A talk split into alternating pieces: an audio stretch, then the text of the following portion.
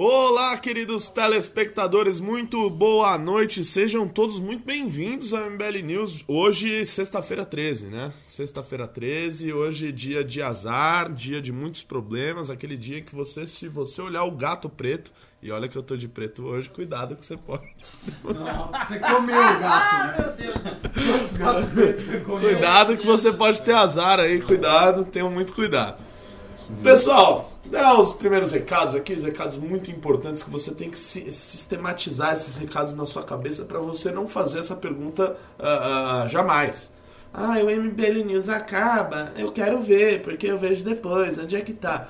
Tá lá no mbl.org.br barra podcast, certo? News. barra MBL News. Não, barra news. Barra News. Só, barra news. Fala Aí- de novo então. mbl.org.br barra news. Você vai pegar lá todas as plataformas ali de streaming que a gente tem. ah, ah, de streaming? De. É. Esse Spotify da vida ali, aí você vai escutar ah, de forma apenas com áudio do nosso MBL News assim que ele acaba. eh, em poucas, em algumas horas ele vai para essas plataformas, ok? E lembrando que dia 15 e 16 de novembro, em São Paulo, no World Trade Center, o maior local de eventos ah, dessa maravilhosa cidade de São Paulo, assim, num, num local, numa sala chamada Ballroom, que é mais ou menos do tamanho Como do estádio do Maracanã, é, Bola Room, Bola Rom.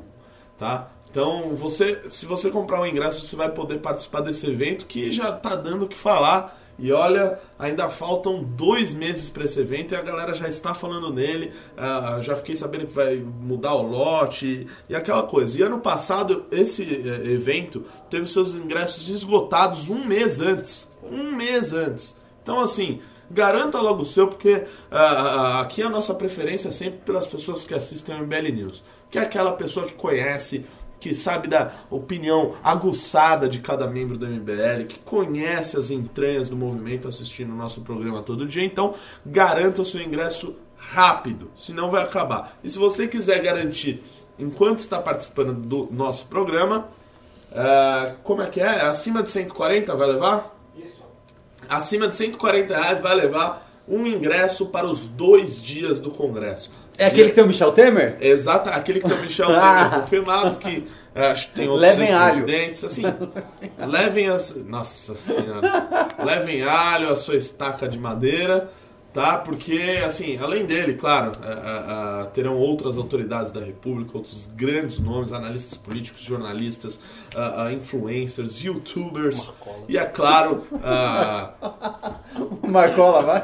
ah, que piadinha sem graça. Não era? É boa, a piada é boa, achei boa a piada. Então, vai ter um painel da Neymar e da Nájila Trindade ali, vai, vai ser maravilhoso. Brincadeira, mas você pode conferir mais sobre o nosso congresso no mbl.org.br barra... Não, no congresso.mbl.org.br. Lá você vai ter todas essas informações. Mano, quem que é esse cara, velho? Oi, tudo bom? Ô, beleza, velho. Beleza. Qual que é seu nome? Ah, Se apresenta aí. Alexandre, me me chamavam numa época de salsicha. Salsicha, cara, que engraçado, Eu velho. já fiz programa por aqui. Ah, sério, Já, velho? já, já participava. É que nem era assim. aqui. É, não? Era outro Era tudo mato, era tudo Era mato. tudo mato essa porra aqui. Era tipo uma mesinha ali, né? Ah, eu apareci aqui, vim fazer uma visita, sair da caverna. Pô, que legal, velho. É isso aí, Seja pô, bem-vindo, sucesso aí no programa. Ô, velho. valeu, velho. Valeu, valeu, Obrigado. pessoal. Aí a par- participação aí de uma pessoa que assiste bastante a gente, que é o Alexandre. Né? Não- faz tempo que eu não, não vejo ele aqui, então não, acabo não sabendo de quem se trata. Bom, dados esses recados, 140 reais vai levar o ingresso, acima de 140 reais. Hoje a gente vai falar, meus queridos amigos, a gente vai começar falando da União Europeia. Oba. União Europeia deveria parar de comprar carne e soja do Brasil por incêndios na Amazônia, diz Finlândia. A Finlândia disse isso. O ministro das Finanças da Finlândia afirmou que eles deveriam parar de comprar carne bovina no Brasil e considerar uma suspensão das importações de soja para colocar pressão sobre o governo brasileiro minando no combate às queimadas na Amazônia.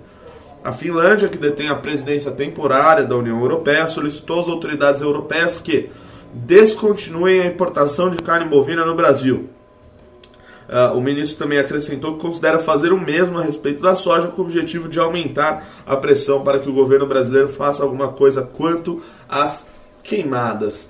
Uh, eu vou começar com o Pedro Deirro, que é sempre um sujeito com opiniões absolutamente radicais, né? E eu pergunto, Pedro Deirro, a Amazônia, ela uh, é o pulmão do, do pulmão do, do, da nossa querida planeta Terra, né? Onde você leu isso? Eu tô falando um clichê aqui. É, é, é um clichê. Você sabe qual é o pulmão do mundo? Algas. O plâncton. Né? O, seu, o seu grande plâncton, sabe aquele do Bob Esponja? Sei, claro. Ele respira por todos nós. Adoro mas, ele. É, mas não é não. A Amazônia ela consome quase todo o oxigênio que ela produz. Quase todo o oxigênio que ela produz. Uhum. Pedro, mas partindo do pressuposto que o meio ambiente, uh, uh, o nosso planeta, é um bem comum a todos os habitantes deste, Perfeito. não faz sentido que os problemas relativos a, a, a essa parte do meio ambiente sejam resolvidos de maneira global? É, olha, você fez RI, né? Eu acho que faz sentido sim. Inclusive, é, eu também acho que, seguindo essa mesma lógica, o petróleo da Arábia Saudita também deve ser socializado né, por todos os países do mundo, para que todos os países do mundo possam usufruir aí dessas riquezas. Os diamantes da África do Sul também, né, eu acho, que, acho justo. Já que... são os diamantes, praticamente, é, que é lá terra de ninguém. Assim, mas... As pessoas estão lá na África do Sul, são, são os ingleses. Não, pera lá, pera lá, pera lá. Você está comparando é. o ar que a gente respira hum. Da nossa Amazônia, que a gente só tá aqui respirando. Mas isso, isso a gente já derrubou. Com a nossa Amazônia, com um diamantezinho para botar no anelzinho. Não, a gente já derrubou o, mito do, do, ar da Amazônia. Não, não é. Você pode falar, tipo, do. Que, que pesquisa é essa aí? Ricardo Felício? Não, não. Não é Ricardo Felício.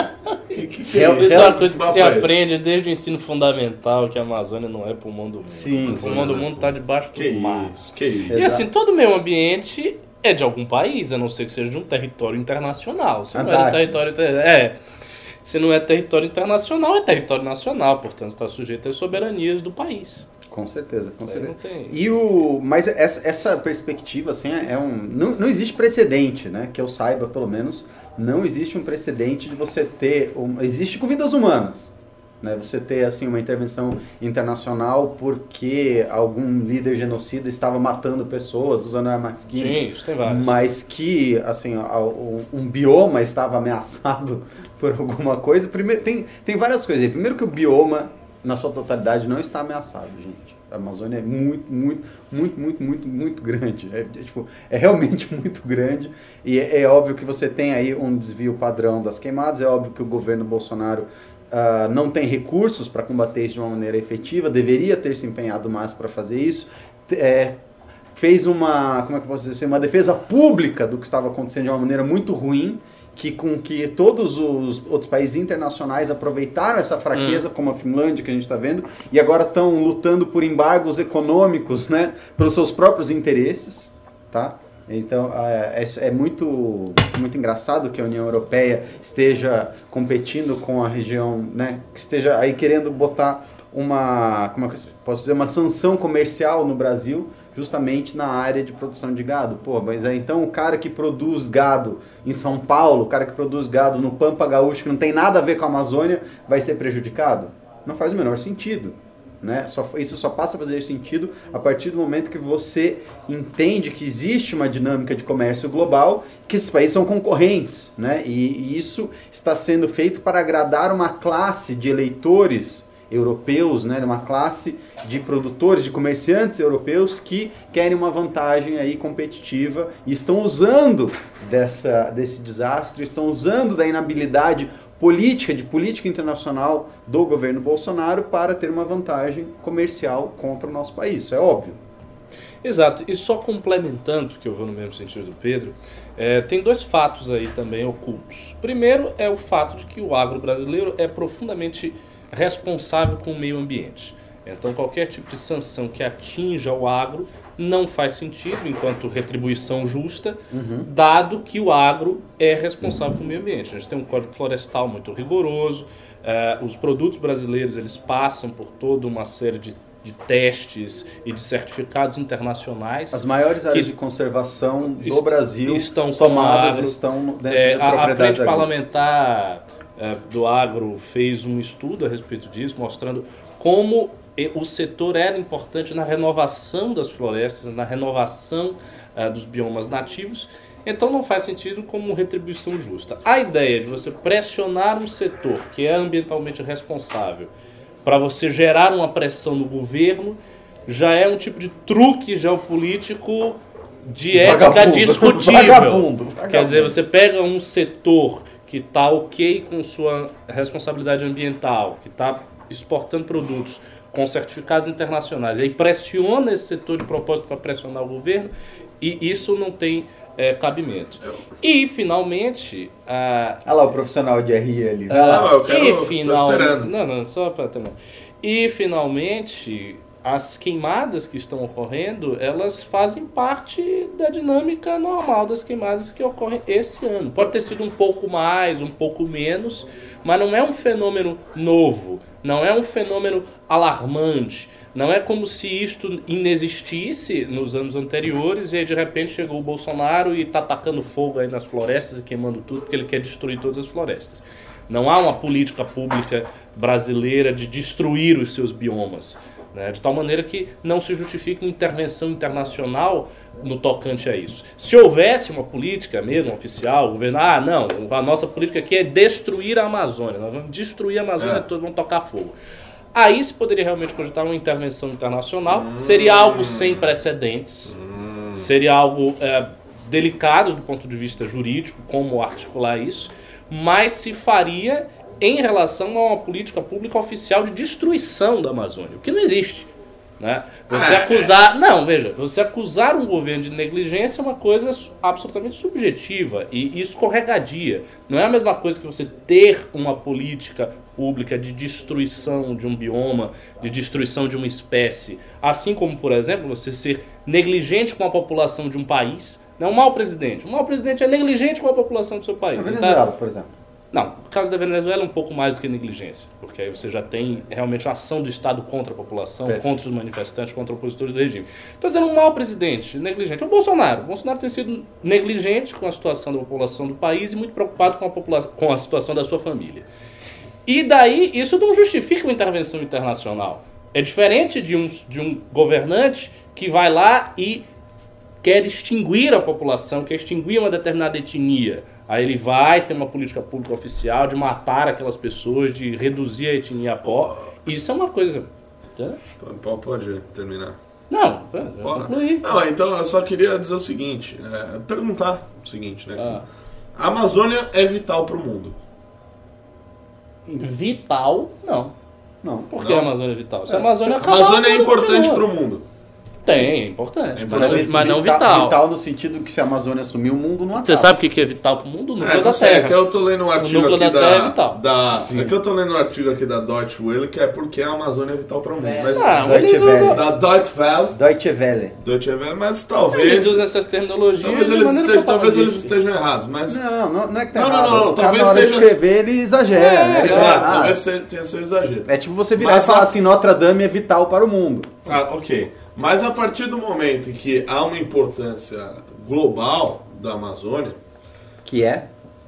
ah, que é para o meio ambiente, eu não sei, dessa- É importante, é importante para as pessoas. Não, vamos lá, vamos lá. Vamos, vamos, Vai, vai, vai. Vamos- vai, vamos- vai, questão vai, vamos- vamos- vamos falar sério, a questão da umidade, da umidade, das mudanças climáticas, É, as é florestas tropicais são absolutamente importantes aqui É. para os latino-americanos. Sem ela ia, ia dar merda. Hum. Eu não manjo da ciência, esse é o ponto. Mas vai dar merda se não tivesse a Amazônia, né? Partindo desse, dessa Mas, vai, hipótese. mas vai, vai dar merda. Esse, esse da merda também, assim, só trazendo, eu quero ver o que o Ricardo acha. Esse da merda é meio relativo também, porque assim, ah, já deu merda em outros momentos, a gente já teve eras glaciais. Você fala assim, ah, qual é o clima? Vai ter mudança de clima, vai ter tempestade de areia, mas a humanidade já sobreviveu isso ao longo da história. O clima já mudou, a própria natureza já fez extinções em massa, né? Uhum. A, a, o- a dinâmica da Terra é realmente muito, muda muito. Se você olhar aí janelas, horizontes temporais, eu acho que a gente tem meio que uma, uma mentalidade é, hoje que assim, as pessoas acham que não, precisamos tirar uma foto do planeta Terra hoje e, as- e a- e cabe à humanidade preservar essa foto do planeta Terra de hoje ad infinitum para o futuro. Isso é meio bizarro, isso não vai acontecer. Esse, esse discurso, assim, não vai acontecer. Vai mudar. É óbvio que Sim. a partir do E- momento- E, e muda pela ação humana. per- perfeito, é um dos fatores, mas mudava antes, morria bicho antes, tinha extinção antes, isso não é uma. Os seres humanos agora são agentes causadores diretos, mas não são o primeiro e nem vão ser o último animal a causar a extinção de global. outras espécies. Primeira coisa, isso é fato. Agora, a partir do momento que nós somos seres dotados né, de raciocínio, de moral, cabe a nós sim proteger essas espécies, proteger esses biomas de acordo com a nossa capacidade, de acordo com a nossa, ah, digamos, por falta de uma palavra melhor, conveniência. Né? Tanto que, por exemplo, o Brasil e as pessoas do Brasil fizeram um acordo através de uma lei e elas falaram: os produtores rurais brasileiros precisam conservar X% da sua propriedade. Coisa que os europeus não fizeram, por exemplo. E É. então, assim, isso é a nossa conveniência de brasileiros, de população brasileira, sob o nosso princípio da autodeterminação, de fazer as nossas próprias leis, nós convencionamos que nós somos um dos países que mais preserva a área produtiva no mundo. E aí vem esses arrombados desses estrangeiros que não fizeram isso com os países deles, que tem uma área de preservação vagabunda de vegetação nativa, Hum. E diz. Arrotar "Bom, peru aqui, Ele fala? Bolsonaro, se você não cuidar da Amazônia, Sim, eu e a- não vou comprar sua carninha. E aí, o, é justo e aí o? Bolsonaro é pato. Não é legítimo? E o Bolsonaro é pato, que in- infelizmente a gente vive numa época de merda, que as pessoas têm que ah, ficar fazendo os discursos e, e virtue signaling, essa porra toda, que existe sim uma. Como é que eu posso dizer assim? Uma, uma, um- uma percepção global de que as coisas têm que ser. O Zeitgeist é esse, infelizmente, então você tem que ser malaco. Você tem que ser malaco. Tipo, o Macron tá sendo malaco. O Macron não preserva piroca nenhuma, mas fica lá, pô, sou verde, adoro, adoro as plantinhas, mas você vai olhar Porque no não tem a número. Amazônia vai olhar... lá, né? Não, não tem. Por que, por que, que não tem? Porque detonaram. Mas não foi ele. Hã? Mas não foi ele. Não, mas não foi ele. Mas cadê ele virando e falando assim, não, então peraí. Então o que, que está sobre... Ah, eu vou passar uma lei aqui obrigando o produtor francês a reflorestar tanto Isso, é, isso é, Pedro, é verdade, pode ser. Os europeus É. realmente não fizeram isso. Tanto que você vê agora na eleição do, do, do Parlamento Europeu, quem é que está crescendo? Partido Verde. Os verdes. Sim, sim. Porque ninguém aguenta viver mais com a, a- esse Não, problema. não é por isso, não é, é pela percepção, é pela percepção. As pessoas estão pensando Não. no futuro, Pedro. Porque o negócio é o seguinte: se o Bolsonaro, como o É. Ricardo colocou como exemplo, tivesse uma política é, literal, né? Vamos dizer literal, porque Não, é, de, de destruição sistemática de de, todos destruição é, sistemática eu- da, talvez da Amazônia. coisa. Exatamente. Tem um, um, ah, um professor de ah, ah, Oxford, Harvard, não lembro, Stephen Hicks, que escreveu um artigo que inclusive foi rebatido pelo nosso embaixador ah, Eduardo Bolsonaro, que ele é, ah, ah, primeiro a O Stephen Hicks que veio no MBL? O Stephen Hicks daqui? não, não é o que veio pra cá. Stephen Walt. Isso, Stephen Wal- Waltz. Tá. Stephen Waltz, é. Confundi com, com o nosso. Stephen, o palestrante. Stephen, Walt é professor de, não é de Stanford, de Harvard, não lembro que ele é de Relações Internacionais, acho que de Isso, Harvard. Isso. Ele escreveu na Foreign Policies Foreign um, Policy, sim. um, um artigo que a princípio saiu com um nome meio estranho, ele até criticou isso depois, que era quem vai invadir, a Amazo- a, quem vai invadir o Brasil para salvar a Amazônia. Nossa! é, Mas depois ele pediu pra mudar o texto. É. Ele pediu pra mudar o, o título pra colocar algo que, eh, que era que realmente ele queria passar na mensagem É. do texto, que era ah, se a gente tem algo que é de ah, vamos dizer vital ou de importância muito grande para o mundo e um estado de, né, que tenha essa vamos dizer se o Brasil quiser destruir a Amazônia o que o mundo vai fazer sobre isso até que ponto o estado outros estados podem agir para evitar esse tipo de coisa.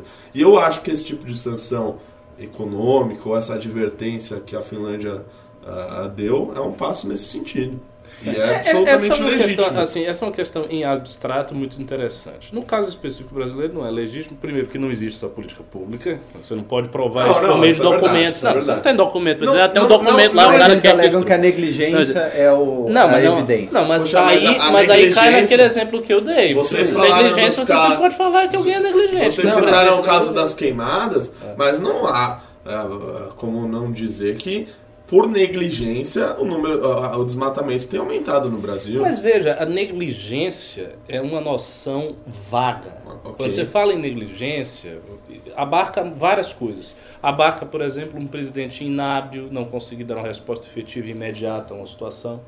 Abarca um presidente Abarca o mais ministério. hábil não ter as estruturas para resolver, sendo que ele poderia ter se ele fosse mais previdente. Abarca uma série de coisas. Não faz sentido você dizer, ah, é negligente. Até porque se você imaginar que intervenções internacionais possam se basear em negligência, então você estendendo isso para a proteção de vários outros bens, como a vida humana, a saúde humana, você pode dizer que 90% dos presidentes e governantes do mundo são negligentes com as suas populações, Invade portanto... a China. Invade a China. É, Vai- vai morrer. a, a a in- a invasão internacional, a, a- a intervenção internacional acontecerá em todos os lugares. É, agora, de fato, tem uma coisa interessante se a gente quer discutir a questão em abstrato. Por quê? É, se uma determinada destruição natural ocasiona externalidades que sejam realmente relevantes para o mundo, aí eu acho que você tem um caso de pensar se se aplica a intervenção internacional ou não. Por exemplo, imaginando que eh, a destruição da Amazônia fosse ocasionar para o mundo uma, sei lá, Isso. um- Um grandes grave. nuvens Explode a vai, pretas. Um, problema, um grave. isso- é- é é excessivo. Um problema grave para a saúde humana. É, nuvens pretas iam Isso. sair, ia cobrir o céu de outros países, blá, blá, blá. Igual a matriz energética de carvão da China. Faz e ninguém faz nada. Pô, sim, não faz, mas aí que tá. Aí eu acho que cabe algumas sanções internacionais, sim. Exato. Eu acho que é, dife- eu Exato. acho que é diferente, porque assim, caso. Eu, eu acho que é uma coisa meio teoria dos jogos, né? Porque você tem vários players competindo por um, um mesmo recurso. E esse cara que está fazendo isso, ele tá, está tomando uma decisão ou política ou econômica para destruir aquela coisa. Sim. Então você pode sancionar ou você pode oferecer uma alternativa que seja mais atraente para aquele cara do que ele destruir aquela coisa. No caso de Sim, fosse uma sim, política, claro. digamos assim, se fosse uma política pública do Bolsonaro, né? O Bolsonaro quer desmatar a Amazônia para levar o progresso para a Zona Franca de Manaus, que seja. Aí caberia aos órgãos internacionais não fazer o que o idiota do Stephen Hawking falou, que ele é um globalista arrombado, que ele ficou falando, não, Não, é. o Brasil é um país fraco e vai sucumbir à pressão internacional e pode sucumbir à invasão armada mesmo. Ele falou invasão armada? Falou, falou, falou porque eu li o artigo. Nossa. Hipoteticamente, tá? Hipoteticamente. Nossa! Hipoteticamente, mas ele fala Isso é assim, muito ele, e ele fala que o Brasil é um país fraco e em última instância, se as forças da ONU fossem invadir o Brasil, o Brasil não seria capaz de organizar uma resposta adequada. Caralho. Foi isso que ele fala. Nossa. É. Aí, Pera, beleza. pode repetir essa última frase? Hum? Não ouvi. O que você falou agora. Ele fala que o Brasil é um país. Ele, hipoteticamente, ele da tá, tá descrevendo. tá aqui descrevendo meter um país. país que no caso ele tá cacete, Brasil. não o país é o Brasil. O cenário é hipotético, tá? A O Brasil não ia conseguir é resistir um- uma O Brasil não seria capaz de é, resistir a uma invasão estrangeira que Nossa. visasse ah, expropriar a Amazônia do Brasil. É isso que ele fala. Basicamente é tipo assim, virou, quase virou um novo petróleo e o Brasil é o Afeganistão. é basicamente isso que ele está sugerindo. se é É, bem neocon, assim, bem levar democracia É, para os outros Porque, países. porque o Altos, na verdade, ele é da escola realista das relações internacionais, que acreditam que o Estado é o, é o ator principal, etc. Você leu o artigo do Leopoldo? Ele fala, tá escrito. Eu, eu pego aqui para É, você. o Estado Não, pode não, ser o não. ator principal. Faz Os outros o estados e o né? Brasil não é o ator, é o passivo. Sim, então, então ele fala assim, em em sanção econômica, fala que o Brasil é o país incapaz de reagir a isso, e depois, em última instância, caso o Brasil queira continuar destruindo deliberadamente a sua Amazônia, ele falaria até em intervenção militar. Mas o meu ponto é, né, voltando aqui àquela dinâmica que eu estava falando, se um país tem como política pública destruir alguma coisa, né, como uma reserva natural, algo que causa uma externalidade negativa do mundo, cabe aos outros países, primeiro, antes de tomar uma atitude belicosa, Advertido. não, tentar ver e entender aquela situação e por que, que você quer fazer isso. Você precisa de dinheiro?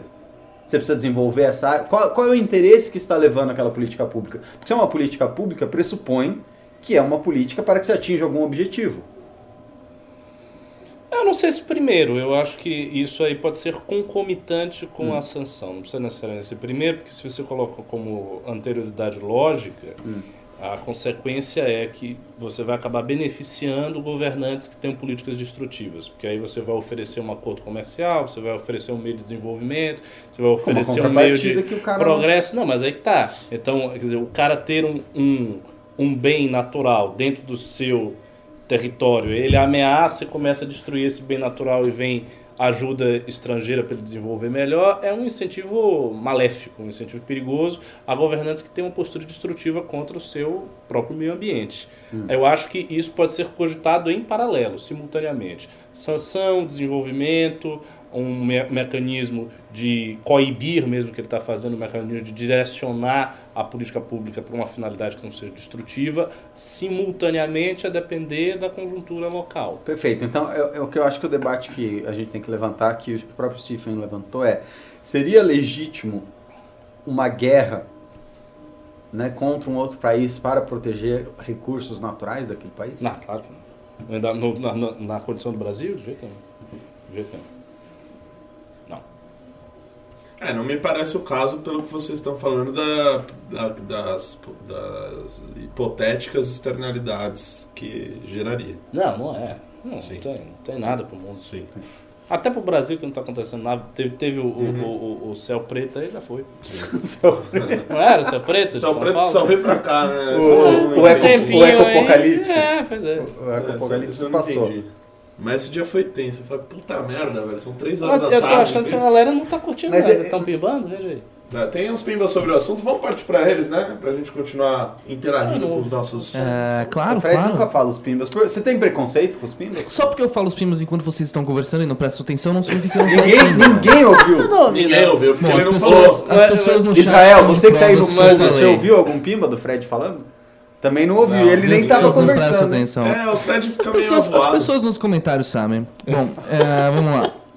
Sobre, ah, bom, sobre o assunto, acho que não, não tem... Ah, aqui tem, o pai do seu neném, ele doou 5 reais, ele falou, esse joguinho sujo da internacionalização vale para todos. A administração da Amazônia deve continuar no Brasil, pois preservamos nossos biomas melhor. Perfeito. Porém, o dinheiro deve vir de todos os países que são favoráveis à internacionalização.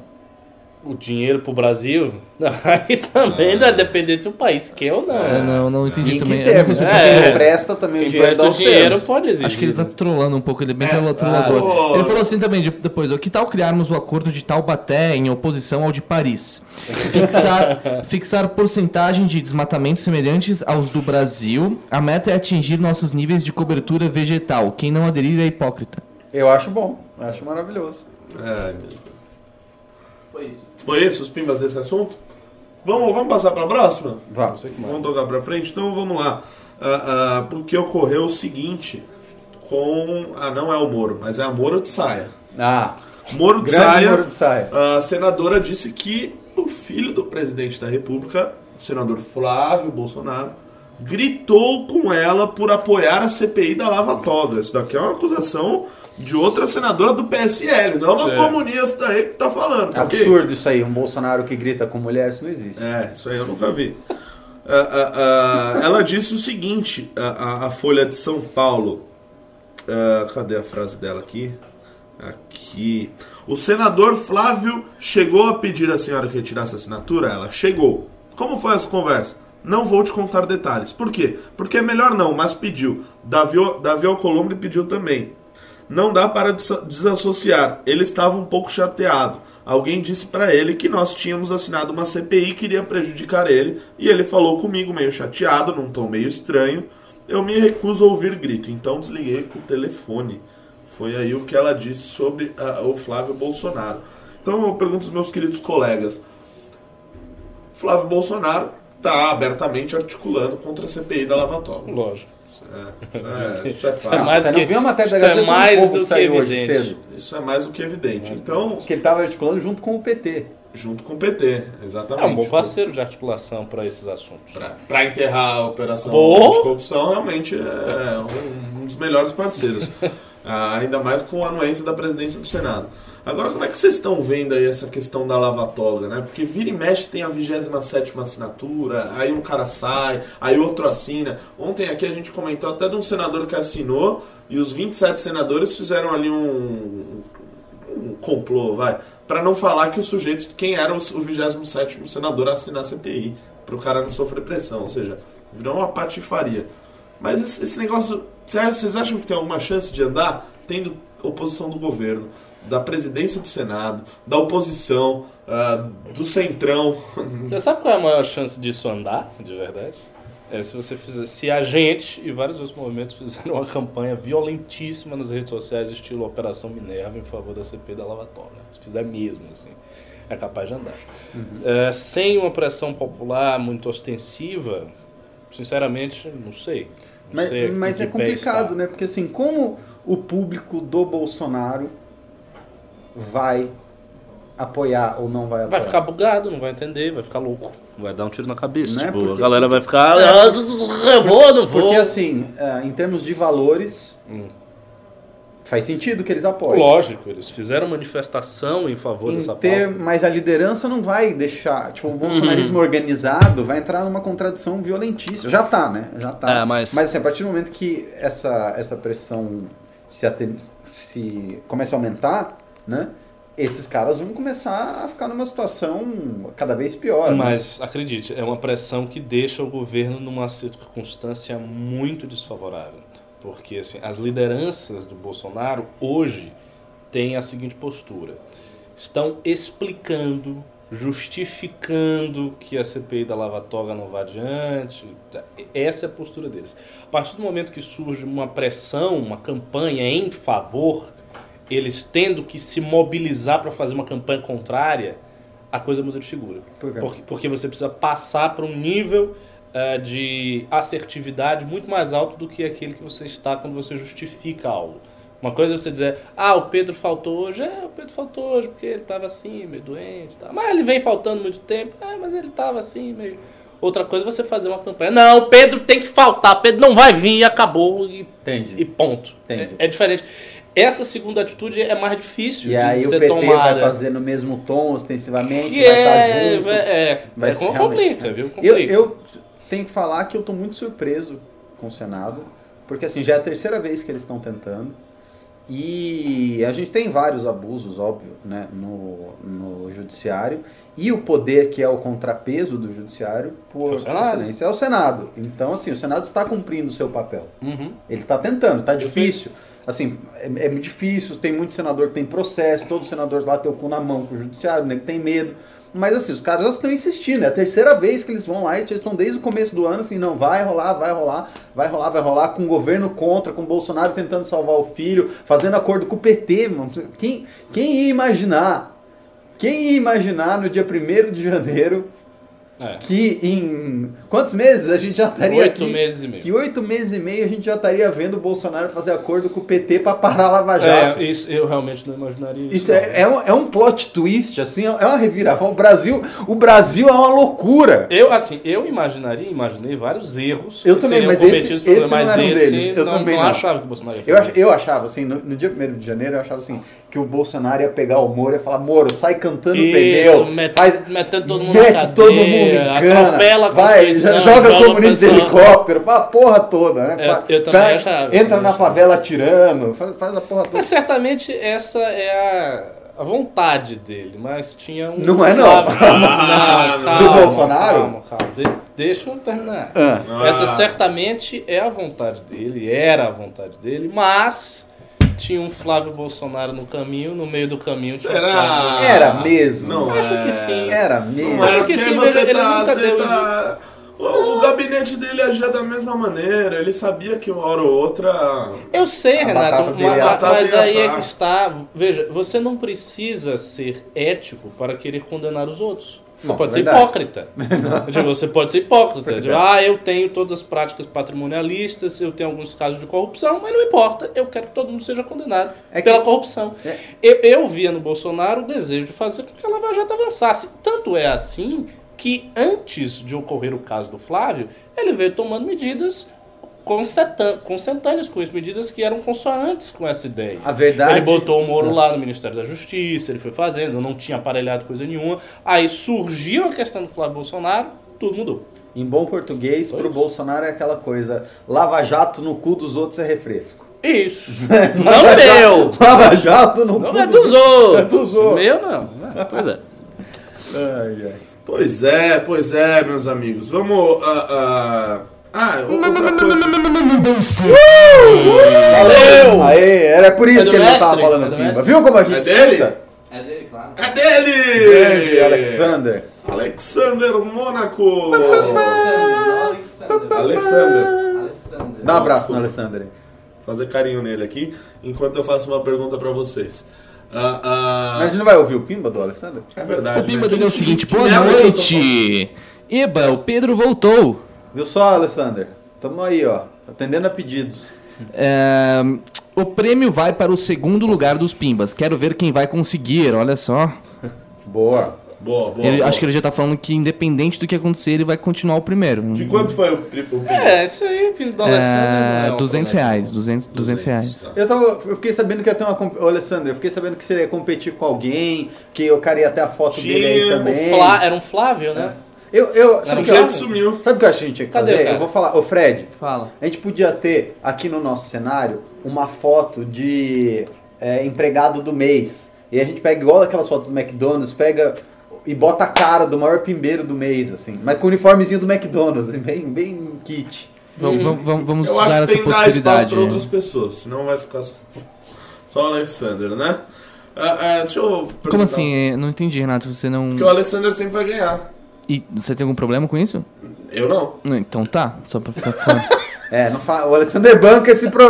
O Alessander banca esse programa. Tá vendo esse banco que você tá sentado aí? Eu Foi o sei. Alessander Mônaco que comprou. E ele Até já recebeu. roupas, ele... né? E se o Tá banco vendo? estragar por causa do, do seu roupas, peso, Renato, aí, tudo é dele. boca. o Alessandro vai ajudar Tá a comprar esse um banco tecido novo. que você Cala a boca? Frederico. A gente tá fazendo um programa aqui.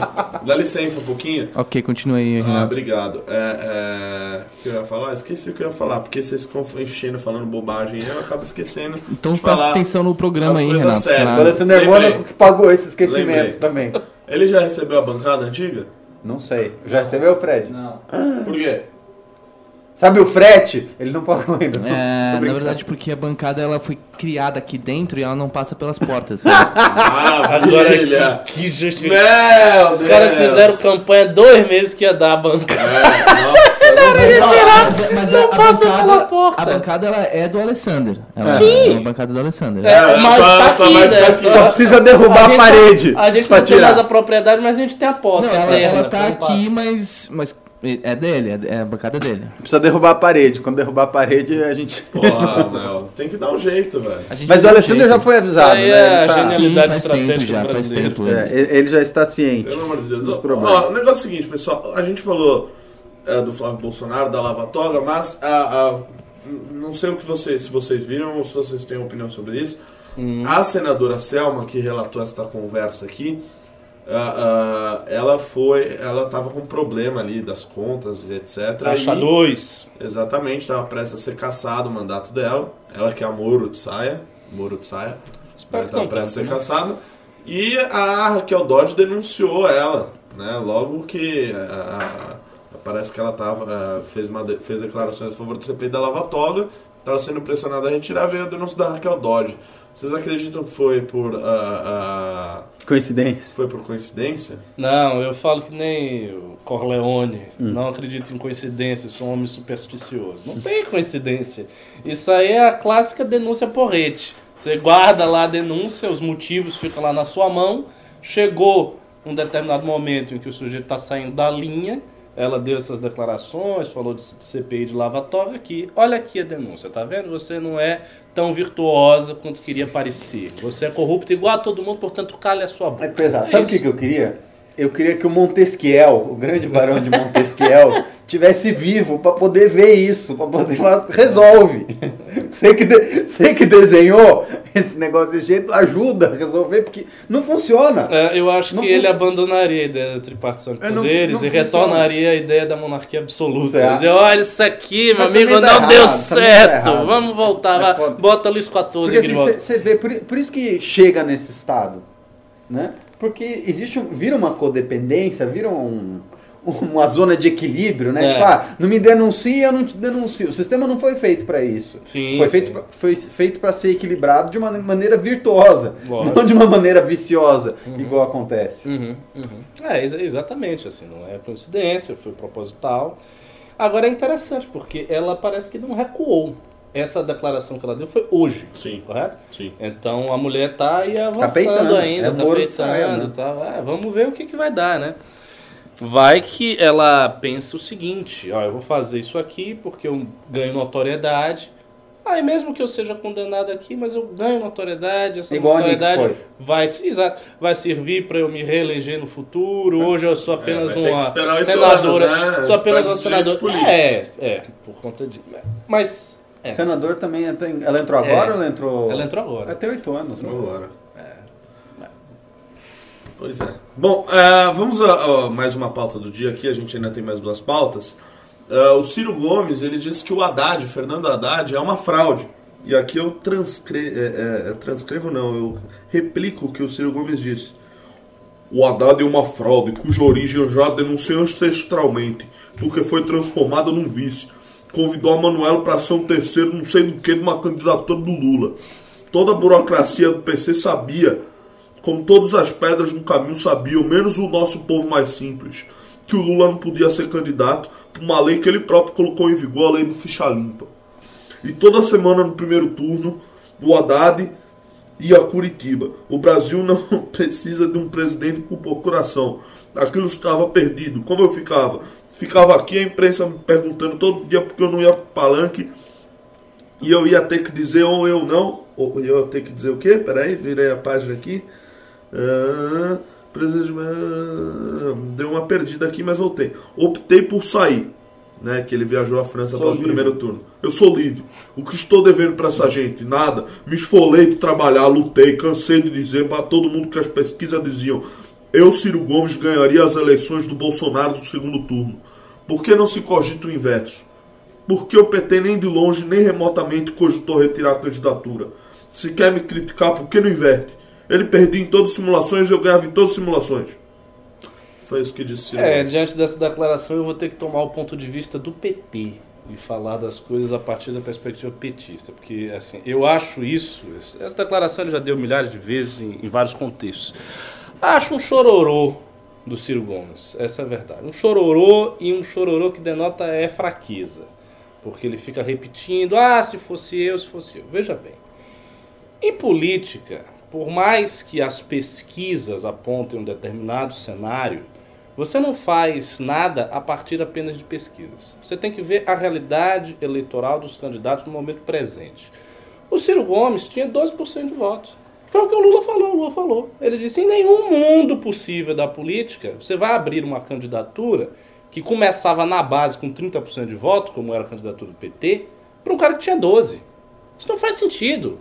O Haddad ele já começou com, com o dobro de voto do Ciro Gomes, mais do que o dobro de voto do Ciro Gomes. Então não realmente não tinha lógica do PT chegar e pegar todo este capital político que quase leva o PT à vitória. Lembrando que a derrota que o PT sofreu foi por uma margem razoável, mas assim, não foi uma coisa, um landslide, um- uma humilhação que o PT ficou com 25% e Bolsonaro com 75%. Não foi.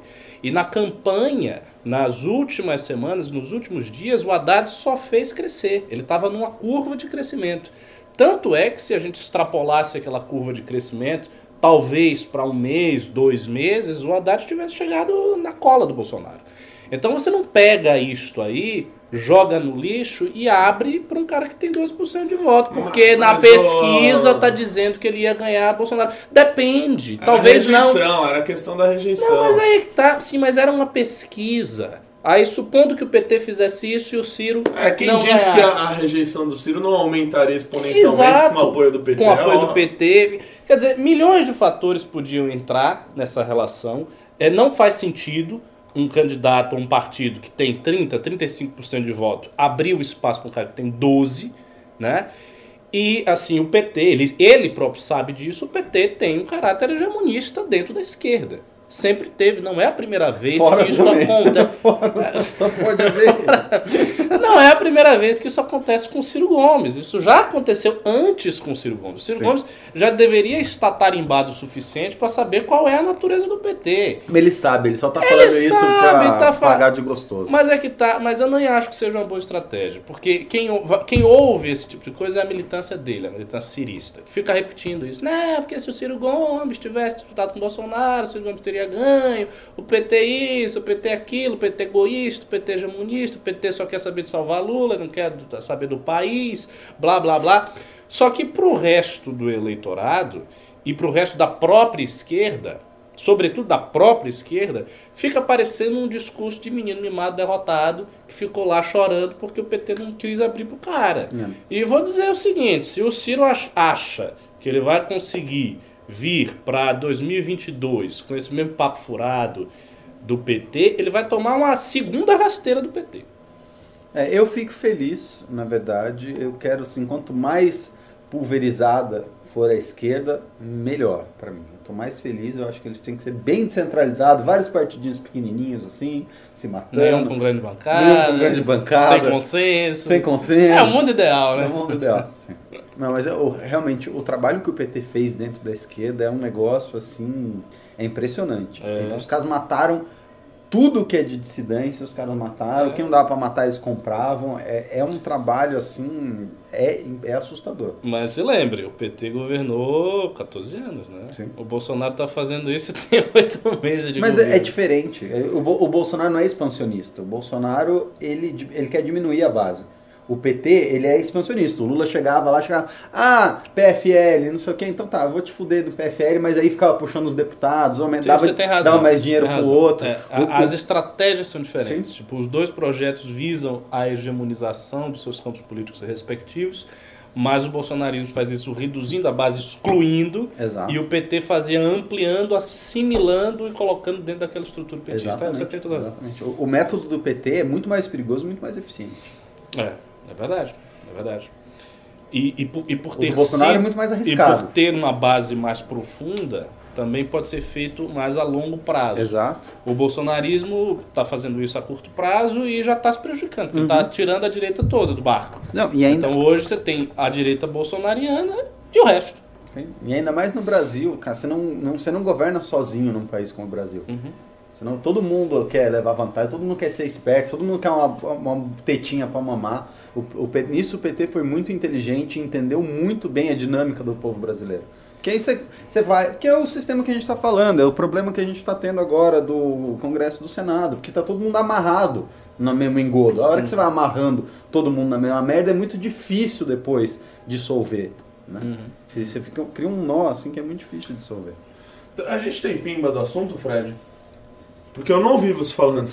não, não sei vocês aqui. Não tem pimbas?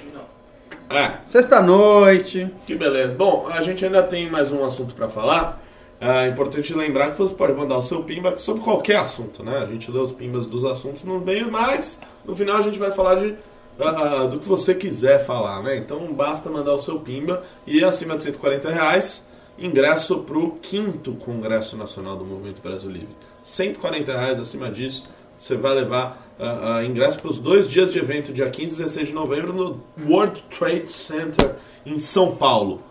É, só vou responder aqui algumas dúvidas que as pessoas estão perguntando. Tem pimbeiros novos na área. Os pimbas são lidos depois das pautas, beleza? Ninguém vai perder aí o dinheiro. Todos os pimbas são lidos. Exatamente. Vamos falar aqui da última pauta antes da gente partir para os pimbas ah, ah, gerais, que é sobre o homeschooling. Né? Ele deve ser aprovado no Brasil até novembro, segundo a ministra da Mulher, da Família e dos Direitos Humanos, Damares Alves. Ela disse: Eu acredito que sim. Se a gente passar agora, nos próximos 20, 30 dias na Comissão de Educação, a CCJ só vai discutir a constitucionalidade e juridicidade, juridicidade. E o governo é a maioria lá. A gente aprova e segue para o Senado. Os senadores têm sido muito coerentes em matérias que dizem respeito à família. Tem dado uma atenção muito especial. Eu creio que não vai ser difícil passar pelo Senado, não. E, é, os senhores defendem? é, Acho que é uma medida importante o, Sim. o homeschooling? Eu acho, eu, acho, sim. É, eu acho que assim tem uma contrapartida que deve ser feita, né, pelos pais que optarem esse homeschooling, Tipo que é alguma ma- alguma forma de auferir que essa criança realmente está estudando. Não vejo problema fazer nisso. uma prova. Ser uma prova a cada x tempo, para realmente você ter É, alguma forma de controle. Pra não, virar uma desculpa pra, tipo, botar o moleque pra trabalhar, entendeu? Estado.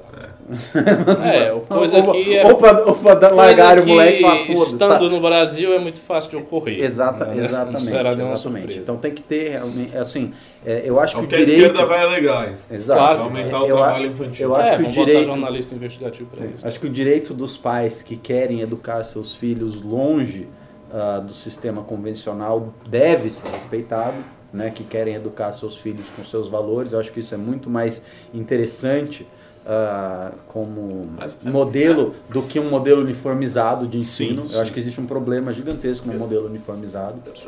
Eu, eu tô aqui pra, pra questionar, né? Pra fazer o advogado do diabo. Perfeito. Questione tudo. Mas, Então- o, mas isso precisa, só, só terminando o raciocínio, isso precisa vir junto, até para poder avançar dentro do- da agenda legislativa, precisa vir junto com uma contraparte, com uma contrapartida de fiscalização, porque senão não vai aprovar. Certa vez um youtuber me disse, vamos questionar tudo, e eu fiquei com isso na minha cabeça. Pedro, se a gente tem o homeschooling, Uhum. a princípio, né, para o homeschooling fazer sentido, os pais desta, da, da criança que vai fazer o homeschooling precisam ter uma certa, um certo grau de instrução. Certo? Uhum. Para poderem auxiliar o filho nos estudos, para poderem educá-lo dentro de casa. Ou seja, essa medida me parece que ah, ficaria restrito àquelas famílias que têm uma renda mais alta e, portanto, mais instrução. Muito provavelmente. Muito provavelmente. Só que ah, ah, após a implementação dessa medida, eu não tenho dúvidas de que a gente vai ver o homeschooling sendo utilizado por famílias de classe social mais baixa. Retirarão seus filhos das escolas públicas para supostamente educá-los em casa. Então, Mas não, não- conhecendo, conhecendo o nosso Brasilzão, Não, é, não e a esquerda argumentará Tipo, isso, você- o trabalho infantil Sabe o que, que eu acho que vai acontecer? Eu acho que vai acontecer o seguinte, por exemplo, pessoas de comunidades mais baixas, elas vão chegar, vão chegar no pastor e vão falar assim, pastor, estou preocupado porque meu filho está aprendendo viadagem na escola. É, o senhor pode mandar alguém na minha casa, eu Correto. vou juntar as crianças Correto, do também bairro. acho. O senhor pode mandar alguém na minha casa ensinar as crianças? Uhum. É isso que eles vão fazer. O, a, a pessoa de baixa renda sabe que ela, de baixa renda não, né? De baixa escolaridade, sabe que ela não tem condições, ela não é idiota, ela sabe que ela não tem condições de ensinar o filho em casa, mas ela vai ir para alguma figura de autoridade que ela respeite, que ela confie e vai pedir ajuda e vai falar, pô, me ajuda lá, não sei o que. As pessoas também são agilizadas, né? Elas veem o problema. Então, é, eu, o, que, o que eu acho que deve ser respeitado antes de tudo é o direito delas de tomarem essa escolha sem ir pra cadeia, porque o moleque está estudando de fato. Né? Ele só não está estudando o que uma parte da sociedade quer que ele estude. Sim. Mas o- o- foda-se o que é, É, uma o parte da problema é que sociedade apesar quer. O que do, importa é que do home, não, mas apesar do homeschooling, É. a a criança terá que estudar determinados conteúdos para até para fazer essa avaliação. É. Sim, mas aí ela vai aprender diferente. Ela vai aprender tipo gente de direita faz Enem. Já viu gente de direito estudando Sim, pro Enem? Vai aprender desse jeito. Tipo assim, puta, tem que escrever essa groselha aqui, senão não passa. Mas o cara já aprende Tá, que- tá, como tá, groselha. mulher não nasce mulher. É, o cara já aprende como groselha, Uhum. é diferente. É diferente, é diferente. E assim, é, é bom lembrar, o sistema público obrigatório de ensino é muito recente na história da humanidade. Isso não é uma coisa que está lá desde Priscas Eras. Isso tudo vem final do século XIX, século XX, basicamente. E Né? vem- você- século XVIII para trás, todo o E vem sob uma lógica de uniformizar E tem outro problema. que eu Tá, queria de uniformizar a população. Vem, vem como, vem, vem como uma lógica escolares. de, ah, como eu posso dizer assim, de manipulação da opinião pública, de manipulação da identidade nacional, de manipulação de várias Só, coisas. só, faz só um ponto, ainda tem, cara. ainda tem a questão das famílias que recebem benefícios sociais e que, como contrapartida, elas têm que comprovar que o filho está na escola. Então, talvez aí as classes muito baixas talvez não, não poderão usufruir do homeschooling, uma vez que... Se tiver uma que prova que a criança possa fazer, ela vai. É, É, vai depender de como é que vai ser a, a É, regulamentação. Ah, eu acho que é- tem que haver algum nível de uniformização do currículo, não porque eu acredito nisso como princípio, mas eu acho que a uniformização do currículo ah, permite que as pessoas eh, se formem, que o estudante se forme, tendo uma certa aderência com as necessidades sociais do mercado. E isso acaba sendo importante para a vida do estudante quando ele se torna adulto, quando ele está na sua fase profissional. De resto, acho que é uma boa declaração da ministra, novamente mostrando que ela faz um bom trabalho. A ministra Damares, é, ao contrário do que foi apregoado no início do governo Bolsonaro, é uma boa ministra. Ela o no trabalho. começo, deu um trabalhinho É, deu assim, mas umas declarações assim ao estilo do, do presidente para criar polêmica, depois começou a ficar quieta. Você vê que as polêmicas em torno de Damares reduziram muito né, nos últimos meses. bem. E Ela vem de ficou- fora agora, né? Não vai não é mais de dentro para fora, de fora Tá, tá quietinha fazendo o trabalho dela. Se isso passar, será uma grande vitória para a direita, porque essa é uma pauta que vem sendo ventilada pela direita há muito tempo. Vai ter coffee para baixinhos Isso. agora. Pois é. E isso assim, isso vai colocar a ministra numa situação bem interessante Sim. é, do ponto de vista da aprovação dela com a direita. É, uma, é uma novidade muito importante. eu- E eu sou totalmente a favor do homeschooling. É, evidentemente, a maior parte das famílias de baixa renda não tem condição de aplicar, aplicarem diretamente o homeschooling, Mas- até porque a maior parte dos, das pessoas trabalham. Ou seja, você tem muitos casais que o homem e a mulher trabalham. O que, que eu acho que vai acontecer? Vai surgir as associações de homeschooling das igrejas evangélicas. Cada igreja evangélica vai ter a sua associação de homeschooling. Vai estar ensinando de acordo com a moral bíblica. Então, antes de começar os estudos, ah, vamos fazer uma leitura do evangelho, vamos fazer uma oração, Pai Nosso, papapá, e aí você vai lá e estuda. A uniformização curricular me parece importante também para assegurar que essa simbiose, que eu acredito que vai ocorrer entre igreja evangélica e, e homeschooling, ah, não distorça algumas partes do ensino científico no Brasil. Então, que a gente não comece a ver com muita frequência pastores e pessoas encarregadas em administrar as lições do homeschooling, ensinando criacionismo, suprimindo pontos da biolo- da biologia evolutiva, suprimindo certos pontos científicos que entram em conflito com a religião. Para que esse tipo de coisa não aconteça, eh, há várias polêmicas em torno desse assunto nos Estados Unidos. E aqui no Brasil não tem muito, mas pode vir a ter mais com o homeschooling. É, além de associações das igrejas, eu acredito que também vai ter associações laicas de homeschooling, como nos Estados Unidos existe. Nos Estados Unidos tem várias associações de homeschoolers, ou seja, pais, pessoas interessadas nessa filosofia da educação, que se reúnem lá na associação e criam materiais, materiais didáticos, formas de você ensinar. Então, por exemplo, um pai tem tempo, mas ele não tem um determinado conhecimento numa matéria. Ele pode, no entanto, estar com o filho e corrigir o dever do filho, se tiver a resposta na apostila dele. Então, se está lá a re- a resposta na apostila dele, ele sabe ler. Ele chega lá, lê e vai corrigindo. Ele não precisa necessariamente ter o conhecimento que um profissional de educação daquela área específica teria. Então, dá para fazer. Obviamente, eh, o homeschooling se torna mais difícil a partir do ensino médio, porque aí você já tem muitas matérias técnicas, então é mais fácil esse ensino ali nos primeiros anos de formação escolar, o início do ensino fundamental, a alfabetização, é mais fácil. Depois é, eu acho mais difícil de ser feito, ainda assim pode ser feito, caso naquela conjuntura específica eles tenham os professores hábeis a transmitir as E, informações. e- e tem que ver como é que vai ser a legislação, né? Porque, por exemplo, homeschooling, quando a gente fala homeschooling, a gente tem essa imagem mental de, tipo, sei lá, a mãe dando aula para criança, mas não necessariamente é só isso. Não. Né? Então, como você falou, pode ter uma associação, pode ter, por exemplo, o mesmo espaço que a, a Igreja Católica ensina catequese, ela pode ensinar matemática, pode ensinar português, pode ensinar outras coisas. Então tem que ver como que vai sair a legislação. Eu acho que uma legislação mais interessante é uma legislação que permita isso, Uhum. que permita, tipo, que congregações de pessoas possam ir aprender, né, ah, conteúdo em algum outro lugar, que os pais possam trocar, por exemplo, ah, o seu vizinho manda muito em física, aí ele quer ensinar seu filho física, ele deve poder e, e que permita essa esse livre A aproximação trans- da essa- essa educação li- essa livre para as organização. questões comunitárias. Essa- é, essa deixa eu fazer uma pergunta, da ah, educação. senhores. Ah, eu concordo com o que o Ricardo falou sobre a ministra da- Damares Alves, mas essa matéria, esse, esse assunto não deveria ser do Ministério da Educação? Não entendi É, muito bem. de é. Ministério da Família nem deveria É existir, isso, né? o Ministério da Família se torna uma coisa um pouco vaga. Mas como o homeschooling tem a ver com a educação familiar, com a educação que é ministrada pelas famílias, daí ela avocou a responsabilidade para si, no que fez bem.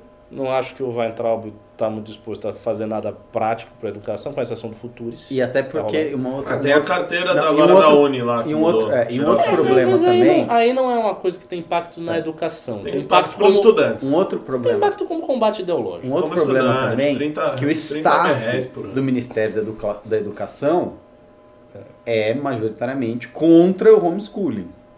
É, sim. E, sim. e, e teria tem- muito mais é, é, resistência é, é, de se razão. avançar essa Exato, agenda exato, exato. Num, num MEC Sim. que tem gente que está trabalhando lá desde a Isso, época do petista, que um é contra- ministério que foi Ministério criado para colocar a Damares. Exato, E para dar representatividade Então, assim, não, não, não tem resistência do corporativismo da Damares, ela só faz. É, ela assim, faz e acabou. E pronto. É verdade, é verdade. Ela está numa posição muito interessante, Sim. privilegiada, porque ela tem um ministério que tem lá a não é sua viciado. importância, que tem importância cultural grande para a direita, que não é viciado e que, tipo, ela tá assim lisa. Uhum. Então a Damares pode estar se destacando muito no governo Bolsonaro. Temos pimbas deste assunto, Fred? Temos. Então, taca-lhe pau, Marco Velho. Taca-lhe pau, Marco Velho. Ah, temos aqui a Rubem Lício Reis, que doou 5 reais. Homeschooling é ensino fora da escola tradicional. Não necessariamente pelos pais, pode ser até uma escola não oficial. Pois é, É. exatamente. que a gente falou. Boa. É, foi isso. E a Nuca Meira, ela fez um mega pimbaço, um pimbaralho, um Monster Pimba, ela doou R$ 189,90. E ela falou: Boa noite, pessoal. Quero meu ingresso pro congresso. Ricardo, não tem nada cabalístico no R$ 189,90. É apenas um valor determinado pelo iPhone, como assim eu já havia mencionado. Não, eu sei. Não tô dizendo que tá uma coisa cabalística, mas porque os outros pimbeiros, eles dão o outros Ricardo não acredita em coincidência. Hã? Olha, eu sou uma pessoa bem agoniada com os sinais. Eu faço muitas coisas na minha vida por causa de sinais cósmos. Ô, Sério, você é supersticioso assim, tipo, ah, Ah, você Vi- não tem noção. vi, tipo assim, você vai fazer um compromisso, daí você olha, e- ah, é 11 11 nossa, vai dar certo. Não, com número não muito, mas assim, é, alguma coisa que aconteça que eu sinta... Ah, sei lá. Coincidências cósmicas. exemplo- Não, tá, tem um dia e de repente as coisas começam a dar errado no início do dia. Eu prefiro nem sair, não fazer nada, ficar em casa. Eu acho que isso é porque você é baiano, né? Aí eu fico cansado. Aí eu fico cansado. Entendi. É bem cósmico Tudo começa a dar errado. É bem Os baianos vão ficar me xingando, desculpa. Ah, Não, não, você- você- essa foi boa. Não, porque, porque eu, eu fico achando que tem um peso. E assim, outras coisas também, algumas coincidências psicológicas, por exemplo, pessoas que têm uma ligação muito forte uma com a outra e coisas recorrentes acontecem e tal. Não acho que seja só coincidência. Enfim, eu, sou uma pessoa que pauta a minha vida por sinais mesmo.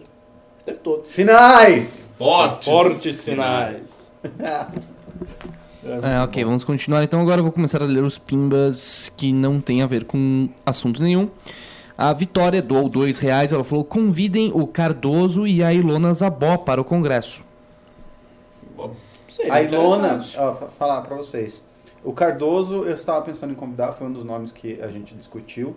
A gente, o problema é com, aonde a gente vai encaixar ele contra quem que ele vai debater. É, a. Ilona também queria fazer um painel com ela, mas a Janaína Pascoal. É, então. É, Eu, eu sugeri, mas falaram. Quando eu falei, ah, tem que ter um sobre impeachment, Cardoso e Janaína Pascoal, me falaram assim, ah, o Senado já fez. Eu acho do caralho. o eu Senado fez há três anos. Não, é. Quero, quero ver uma Eu- eu- reedição eu, disso. Eu, acho do caralho, eu acho que tem que. As pessoas têm que entender assim que o Congresso do MBL está chamando não pessoas que o MBL endossa. O MBL já fez cinco, é o quinto ano, o MBL já fez quatro congressos com todo tipo de gente que endossava. Toda a que direita. Depois A direita deixou de endossar e, e vai. Tipo, o Morgenstern já participou do Congresso, depois É. virou inimigo, blá blá. Mas, Então, pô, duas ou três vezes. é, então. Então já, já teve assim. Participou no primeiro. Só que agora, para esse congresso, a gente quer fazer uma coisa É, diferente. no A gente quer que as pessoas s- vejam argumentos, né? vejam argumentações, vejam outros Dois. lados. E que ah, o que eu acho que precisa ser entendido no Brasil, e essa é a perspectiva do MBL, acho que vocês concordam comigo, é que assim, nós estamos no mesmo país. Se a gente não partir de uma Estamos todos no mesmo bar. É, partir de uma perspectiva que discordo de você, mas independente da nossa discordância, precisamos trabalhar juntos em algum rumo, ao invés de discordo de você e por isso vou te destruir e você não tem o direito de existir, aí a gente tá fudido. É, isso pode ser colocado de uma maneira muito simples. Existem os esquerdistas e existem os direitistas que não gostam da gente. Nós temos duas opções. A primeira é matá-los todos, e aí eles não existem mais, portanto a gente pode resolver todas as coisas sem eles, ou achar alguma maneira de conviver com eles. Se só existem essas duas opções, você não vai matar as pessoas, então você vai ter que arranjar uma maneira de conviver. Sim. Acabou. E, e- e é muito louco ver assim como a convivência é difícil. Porque o- só o fato de você dizer que pessoa X vai estar no mesmo ambiente, a galera já fica puta, fala, ah, meu Deus, que absurdo, Eu chamar... não vou ouvir. É. Você- O cara existe, você vai ter que conversar com ele. Tipo, o, o Michel Temer e o painel dos outros presidentes. Gostem, gostem ou não, esses caras foram presidentes do Brasil. Esses caras foram eleitos por uma maioria da população brasileira. Então, assim, não é só com o presidente da república que está brigando. Você está brigando, esse cara representa o seu vizinho. Esse cara representa a sua empregada doméstica. Esse cara representa o seu patrão. É isso. Você tem que entender, assim, ah, por que, que esse cara estava lá, que que esse- por que, que ele foi eleito, por que, que ele não foi, como é que você trabalha com o seu vizinho, como é, É. que você trabalha com o seu patrão. E, a, e a propo- a proposta do painel tem tudo a ver. Sim. É um painel para discutir o presidencialismo no Brasil. Então, as dificuldades de ser o presidente, o presidencialismo de coalizão, Os problemas mais. do sistema, por que, que todos ali E- saíram com. É, e, e não tem ninguém mais qualificado para dizer isso do que pessoas que foram presidentes. Então, eles têm uma experiência direta do assunto. E aí cabe ao senso crítico de cada um de nós ver se o cara estiver falando groselha lá, você fala, pô, pra cima de Moá, não. Exatamente. Bom, tivemos aqui mais um pimbaralho, mais um. Pimbaralho? Mais um pimba. Um pimba, um do Oliver Drow. Oliver Drow.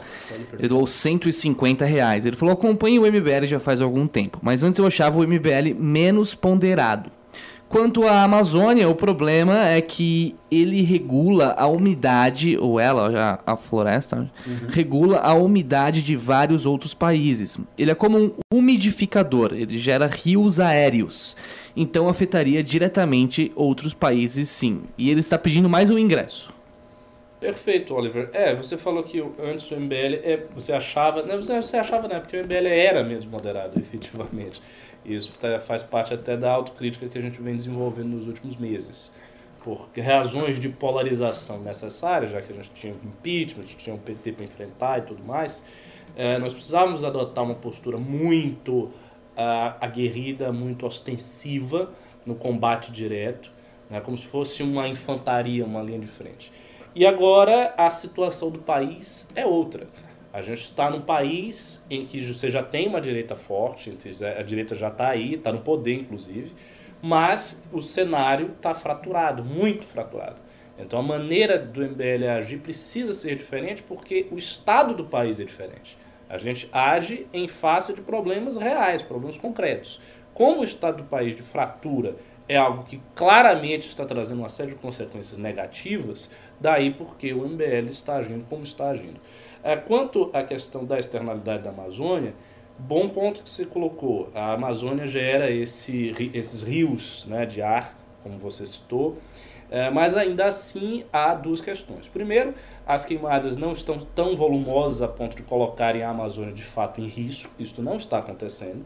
O alarmismo que existe em torno disso é claramente um exagero, basta você olhar as estatísticas e fazer uma simples comparação, como aliás até o governo já fez.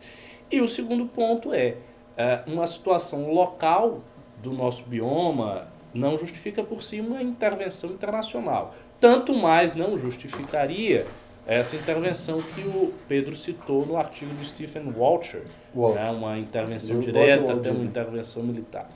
Se a União Europeia ah, barrar os produtos do Brasil, a mim me parece que ela fará muito mais em razão do seu protecionismo econômico do que verdadeiramente está preocupado com a Amazônia, até porque o agro, como eu já falei, é um dos setores mais responsáveis com o meio ambiente. Próximo. Ok, próximo. Bom, inclusive só vou deixar claro aqui pro Oliver Drow que então é, vamos dar sim mais um ingresso para ele. No caso, né, um ingresso pro Oliver Drow e um ingresso para Nuca Meira.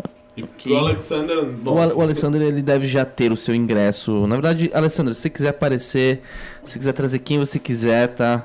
É, só, só colar lá. Ó, a gente devia botar, tipo, apoio, Alexander Mônaco. assim. Acho, acho uma boa. É uma boa! legal, né? Ah, seria divertido. Aliás, botar apoio. Poderia botar dos maiores primeiros até lá. Uhum. Pensa É nisso verdade. aí, Né?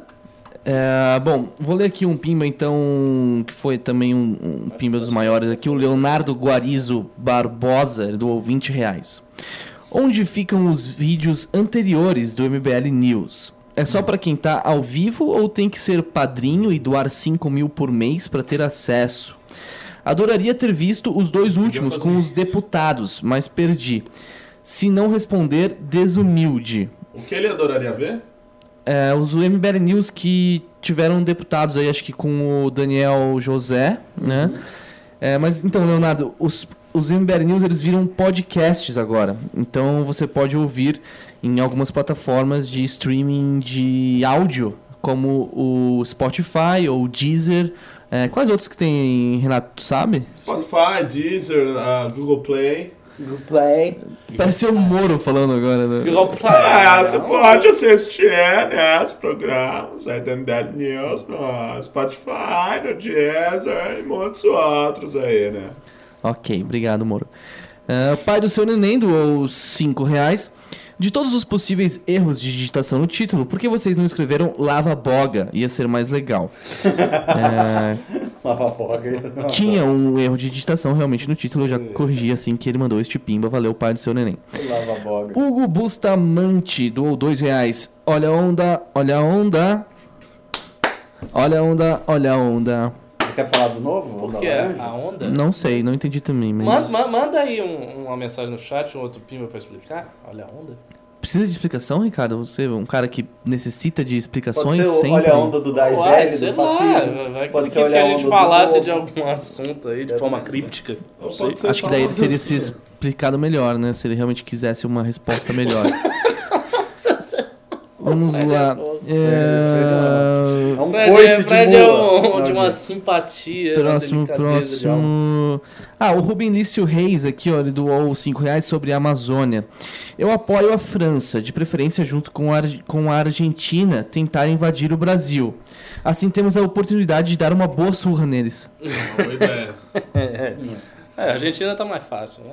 A França também é difícil. É muito É, difícil você invadir A um. França merece, pô. Eliminou Não, e é difícil invadir um do país no Mundo outro de- continente. Isso é difícil pra show. Eliminou a um gente em um país 2006. do tamanho do países Brasil. gigantes do Brasil. Ganhou a Copa do Mundo de 98. Pode vir aí. Olha como os Estados Unidos Vem sofreram aí, ô, Pulsor, Afeganistão. Macron.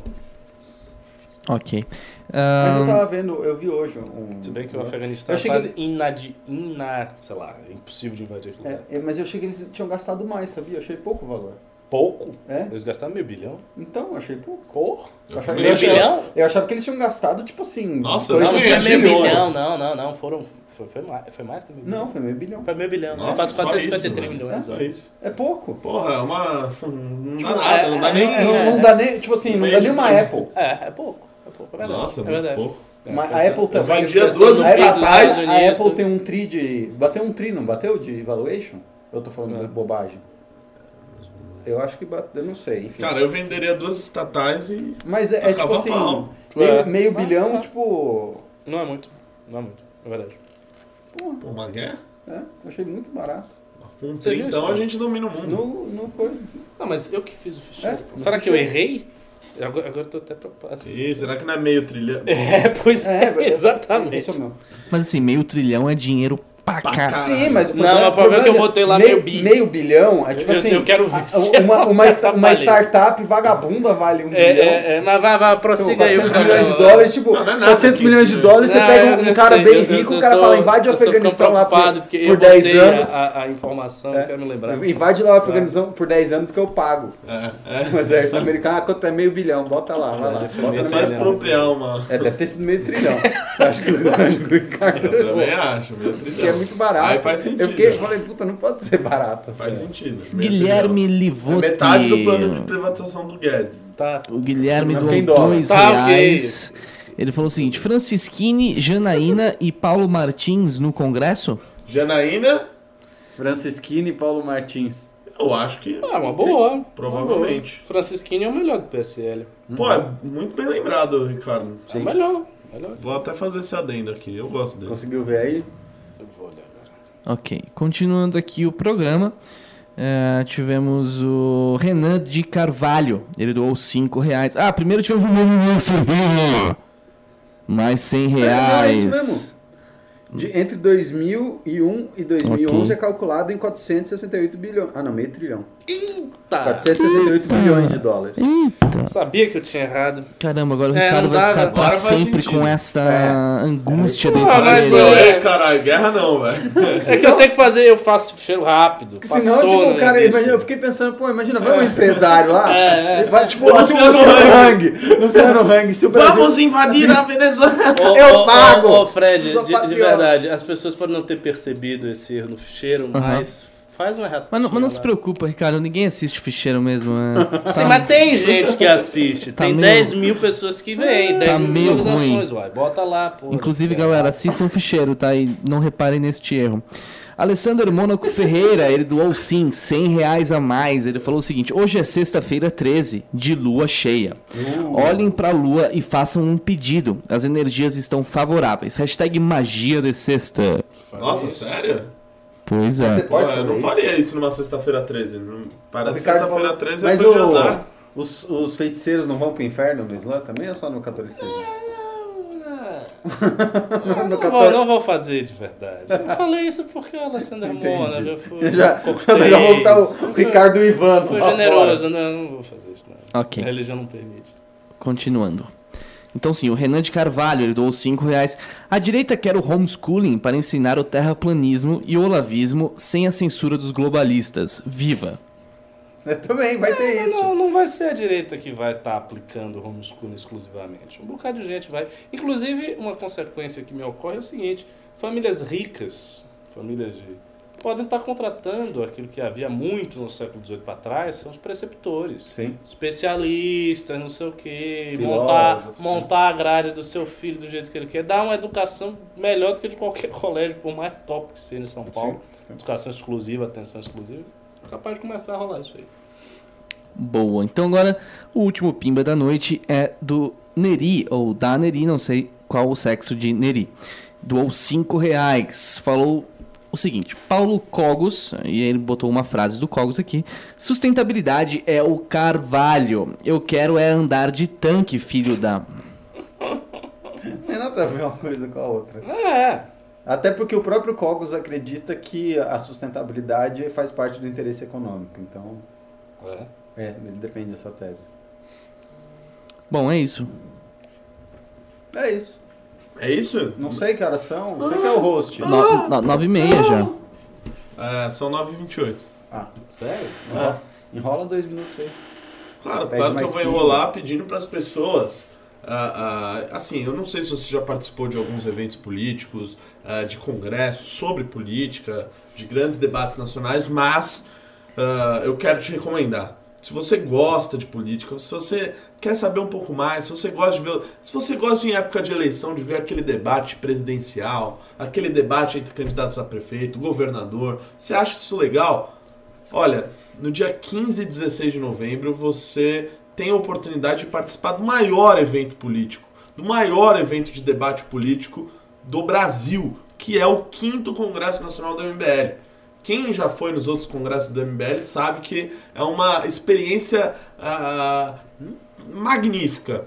Né? É simplesmente ah, magnânimo participar desse evento. São milhares de pessoas, 1.500 pessoas ah, participando de um evento que dura dois dias e que terão os, nomes, os principais nomes ah, da política nacional. Né? Você já deve ter visto aí que tem ex-presidente confirmado, tem ministro, tem, tem um monte de gente assim que ah, é importante para o debate político brasileiro. Então eu sugiro você, querido internauta, que você entre em congresso.mbl.org.br e garanta seu ingresso para o dia 15 e 16 de novembro no 5 Congresso Nacional do MBL, no World Trade Center em São Paulo, um evento assim ah, ah, surpreendente. Então, garanta seu ingresso porque assim, os ingressos acabam rápidos para este evento. Eu não vou precisar ficar falando dele aqui durante ah, dois meses, porque ao menos no ano passado, um mês antes do evento, a gente já tinha esgotado, né, já tinha dado superlotação no nosso evento. Então,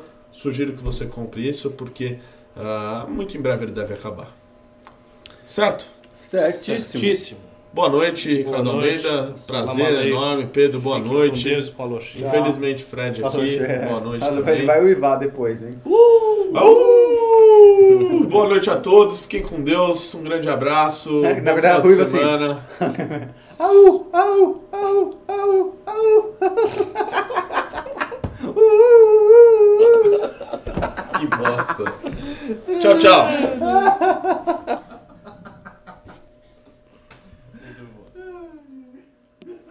É isso aí, pessoal. Hoje não teremos musiquinha pra finalizar porque o computador ficou sem bateria, beleza? É isso aí. Boa, bom final de semana a todos. E quem ainda não